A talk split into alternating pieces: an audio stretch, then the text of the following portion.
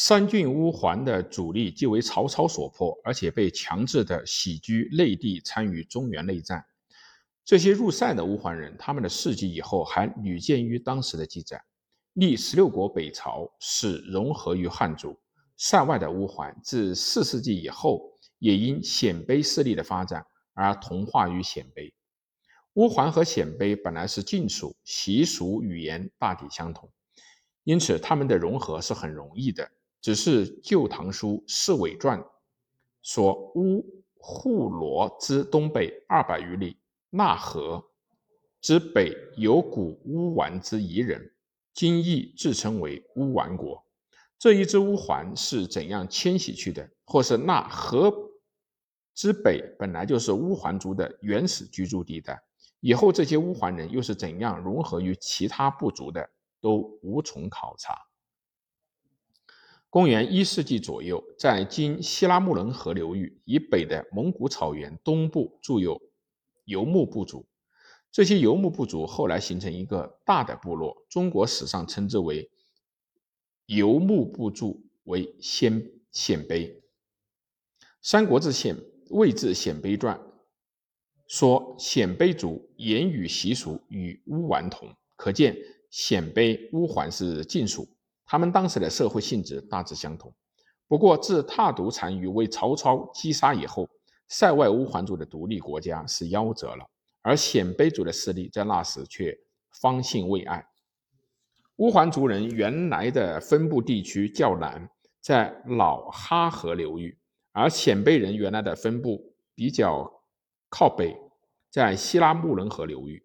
公元一世纪的五十年代，匈奴汗国内部分裂之后。北匈奴西迁，南匈奴保塞。今天的蒙古草原在那时一度成了无主的地带。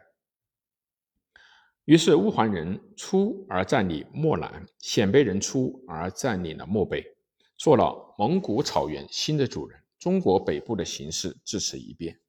公元一百五十五年，鲜卑的势力推进到匈奴汗国的本部鄂尔浑、图拉河流域，原本。蒙古草原上留下来的匈奴余众尚有十余万落，在鲜卑统治蒙古草原之后，他们也就并入到鲜卑的部落结合，皆自号鲜卑，鲜卑由此渐盛。从本来是隔在漠北、无军长之帅、奴役之居的鲜卑部落，不到一个世纪，发展成为东接辽水，西当西域。兵力马急，过于匈奴的鲜卑部族。外在的原因固然由于匈奴汗国之瓦解，与东汉统治政权由于小农的破产而带来的军事威力之降落，但内在的原因还是在于鲜卑族生产力的发展与人口增多的缘故。从公元一世纪以后，汉人就与鲜卑人通胡适。以后又因汉地先进生产技术和金、金、粮、铁不断输入鲜卑的缘故，鲜卑的生产力获得了更快的发展。这一切都是鲜卑族人口日益稠密的增候。